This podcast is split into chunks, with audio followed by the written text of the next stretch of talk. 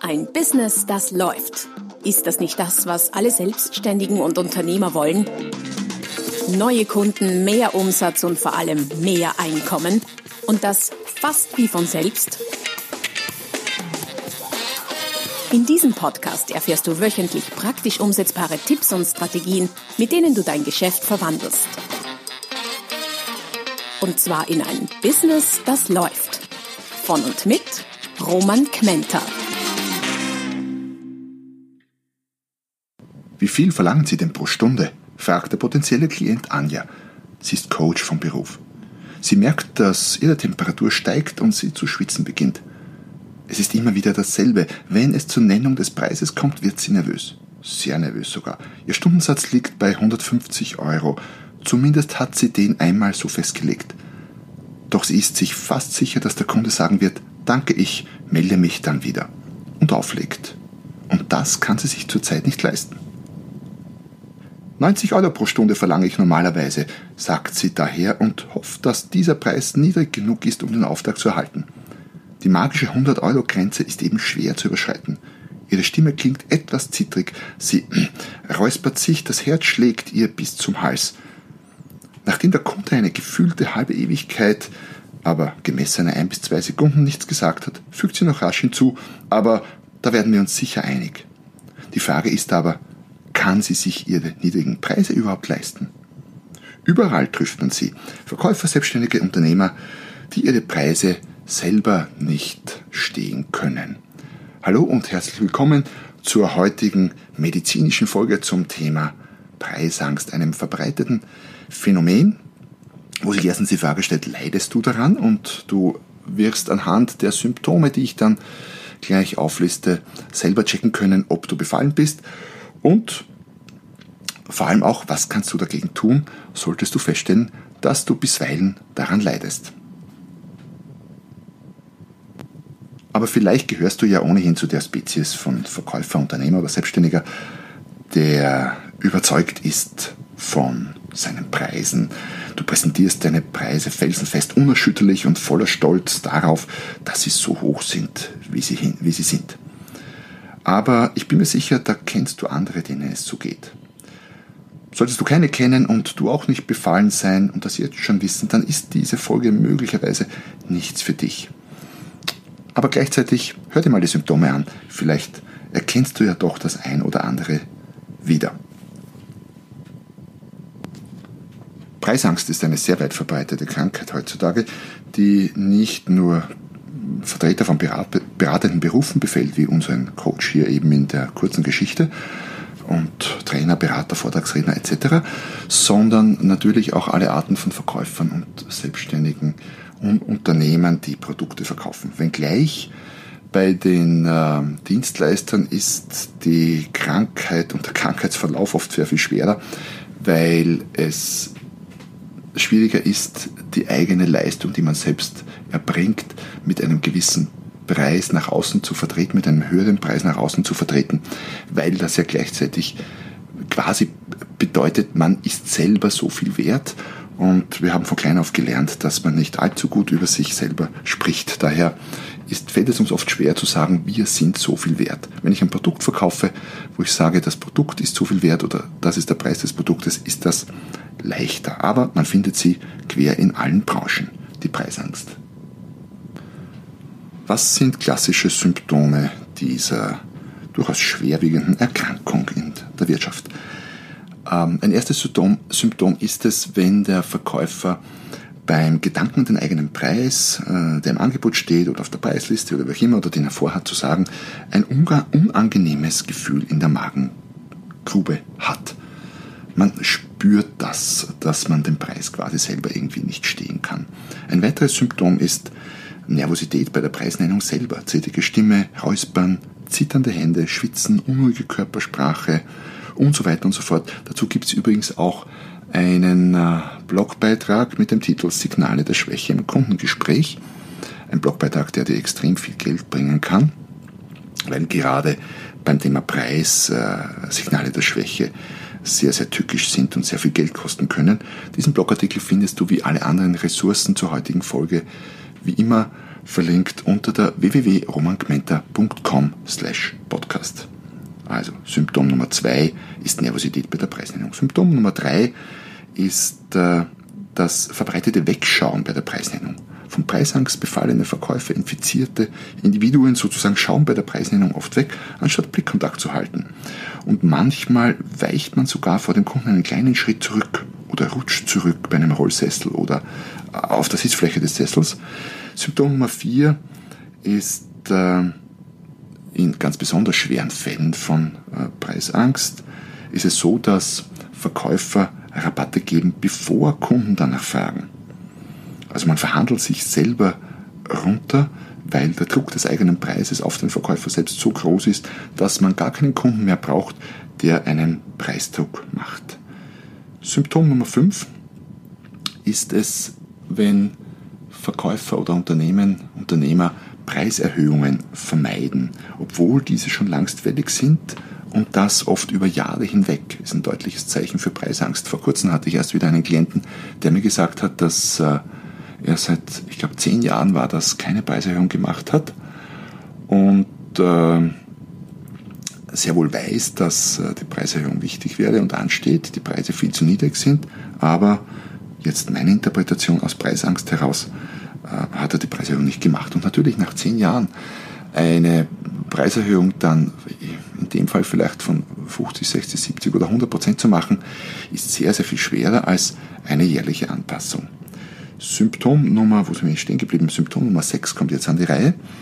Ähm, für diese Krankheit kann auch eine extrem hohe Abschlussquote sein. Ich weiß, das klingt eigenartig. Warum sollte eine sehr hohe Abschlussquote bei Verkaufsgesprächen was Schlechtes sein? Ganz einfach aus dem Grund, äh, wie der Spruch lautet, wenn du niemals ein Geschäft wegen des Preises, wegen eines zu hohen Preises verlierst, dann bist du zu billig. Das heißt, es könnte sein, dass äh, der Verkäufer an Preisangst leidet, daher automatisch zu niedrige Preise ansetzt und dadurch so eine hohe Abschlussquote hat und dadurch die Preisangst gar nicht so fühlt, weil er ja zumindest stückmäßig oder auch umsatzmäßig viel verkauft und dennoch ist er zutiefst von Preisangst befallen und verschwendet natürlich jede Menge Geld, ähm, das er von vornherein schon rauskalkuliert, ohne äh, es zumindest zu versuchen, hier höhere Preise durchzusetzen. Also hohe Abschlussquote kann ein deutliches Signal für Preisangst sein. Und äh, last but not least können natürlich einzelne Verkäufer in Teams erkrankt sein. Es muss gar nicht das ganze Verkaufsteam darunter leiden.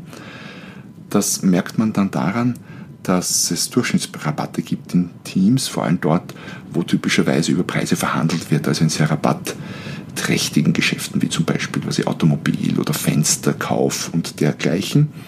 Und es da Bandbreiten gibt von Rabatten, die von unterschiedlichen Verkäufern im Team ge gegeben werden. Und wenn jetzt ein Verkäufer deutlich über dem Durchschnittsrabatt liegt, manchmal sogar auch über der vorgegebenen Grenze, dann ist auch das ein deutliches Zeichen davon, äh, von Preisangst und das an dieser Krankheit leidet. Natürlich darf diese Diagnose, wie bei allen anderen Krankheiten, auch nicht nur auf einzelnen Symptomen beruhen und auf einer allzu raschen Entscheidung zu sagen, ja, der macht sehr viele Abschlüsse, daher muss er an Preisangst leiden. Das stimmt natürlich so nicht, aber all diese Symptome sind Indizien und äh, ich sage mal, der geschulte Mediziner kann einen Blick darauf werfen und kann daraus seine Diagnose machen. Eine nicht ganz unähnliche, sagen wir mal artverwandte, aber doch, als, äh, aber doch andere Krankheit als die Preisangst ist die sogenannte Rapatitis. Die Rapatitis ist eine Seuche, die in vielen Branchen und Bereichen im Moment stark grassiert, muss aber auch nicht mit Preisangst zusammenhängen. Symptome sind, wie gesagt, zum Teil ähnlich. Die Hepatitis ist an sich medizinisch betrachtet eine virale Erkrankung. Der Virus greift die Kreativitätszentren der befallenen Organisationen und, und Individuen an. Das können Unternehmen sein oder auch einzelne Menschen. Dabei wird jegliche Kreativität ausgelöscht in den befallenen Bereichen und das einzig verbleibende Marketinginstrument ist die Preisreduktion. Daher ist das einzige was äh, von Rapatitis befallene Unternehmer oder Unternehmen typischerweise tun, äh, ist Preisaktionen zu machen. Wir zahlen Ihnen die Mehrwertsteuer 20% auf alles und dergleichen ist ein deutliches Symptom für die Rapatitis. Diese Krankheit ist insofern besonders tückisch, weil die Symptome sehr öffentlichkeitswirksam in den Medien in Form eben von Rabattaktionen präsentiert werden. Sie ist hochgradig ansteckend, ansteckend und letztlich genauso tödlich wie die Preisangst. Aber zurück zum heutigen Kernthema, nämlich der Preisangst. Die medizinische Forschung fragt sich seit längerem, ist diese Krankheit genetisch oder umweltbedingt? Und sie ist unter uns gesagt erst ansatzweise erforscht. Man ist sich noch nicht ganz sicher, wie weit es genetisch äh, eine genetisch bedingte Erkrankung ist oder wie weit die Krankheit durch Umweltfaktoren beeinflusst oder ausgelöst wird. Möglicherweise ist es ja auch eine Kombination von beiden. Was sind denn mögliche Gründe bzw. Auslöser für diese Erkrankung? Ein erster und durchaus wesentlicher Grund ist die angespannte wirtschaftliche Situation des Verkäufers. In wirtschaftlich schwierigen und umsatzschwachen Zeiten sind die Abwehrkräfte von Unternehmen und von Verkäufern stark geschwächt. Umsatz wird dringend benötigt und in einer derartigen Situation ist das Entstehen einer Erkrankung wie der Preisangst, natürlich wahrscheinlicher. Ein weiterer Grund für Preisangst kann die hohe Vergleichbarkeit des Angebotes mit dem der Mitbewerber sein.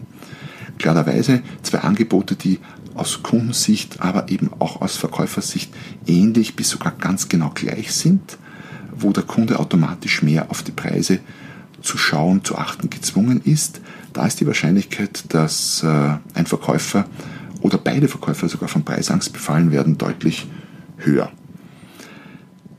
Das muss natürlich nicht so sein. Äh, hier kann man prophylaktisch schon etwas tun, indem man die Angebote eben nicht allzu vergleichbar macht.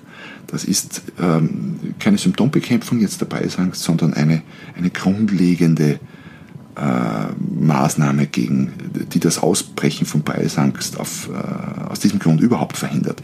Dazu gibt es auch den ein oder anderen interessanten Link unter der www.romangmenta.com slash podcast, der Podcast-Seite, wo du alle, alle weiterführenden Links, zusätzliche Informationen, Freebies, Downloads etc. etc.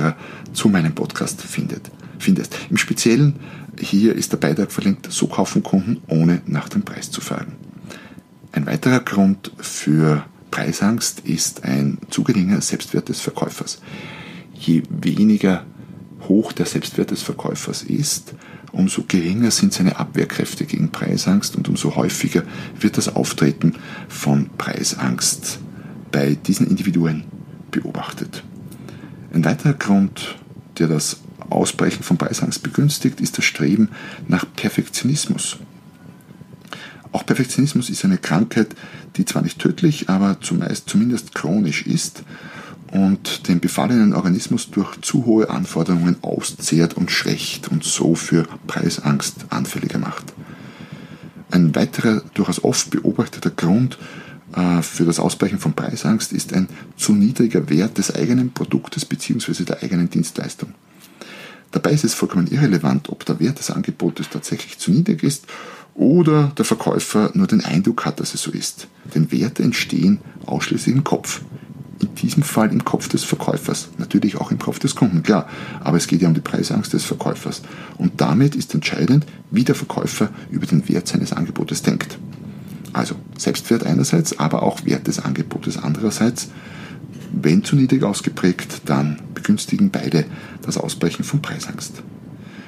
Andersrum betrachtet, gleiches Thema, nur andere Blickweise, wenn der Wert des Angebotes des Mitbewerbs zu hoch ist. Interessanterweise ähm, sehen viele Verkäufer den äh, Wert des Angebotes des Mitbewerbers sehr viel höher als den eigenen. Man hört dann so Ausdrücke wie, ja, die Firma XY, die tun sich da ja leicht, weil die haben ja ABC.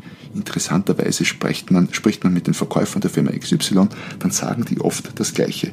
Woran man wieder sieht, es ist alles eine Frage der Sichtweise und Werte entstehen nun mal im Kopf. Speziell an psychologischen Preisgrenzen ist Preisangst äh, sehr häufig zu beobachten.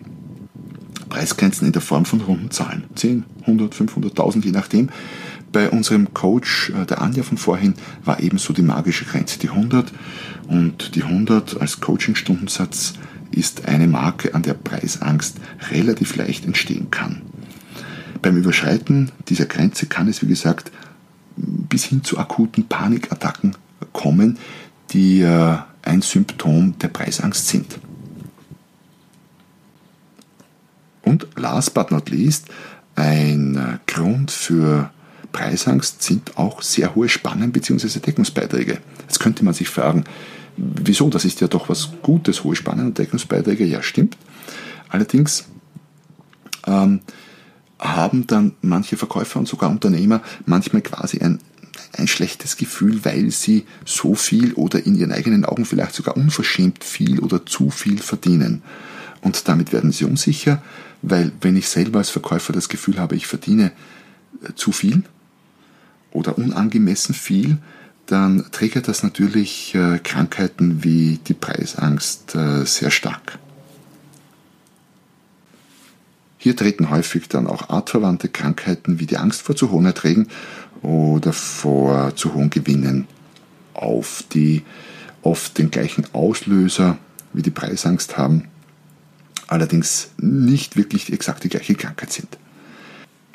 Jetzt, wo wir wissen, wo die Preisangst äh, herkommt, was ihre Gründe und Auslöser sind, stellt sich natürlich die Frage, erstens ist sie heilbar und äh, zweitens, wenn ja, was kann man tun dagegen und wie ist typischerweise der Krankheitsverlauf? Also es gibt da eine, eine positive und eine negative Nachricht, eine gute und eine schlechte Nachricht. Unerkannt bzw. unbehandelt endet die Preisangst oft nach längerem Krankheitsverlauf sehr oft tödlich mit der Kündigung des Verkäufers bzw. der Schließung und in aggressiven Krankheitsverläufen dem Konkurs des Unternehmens.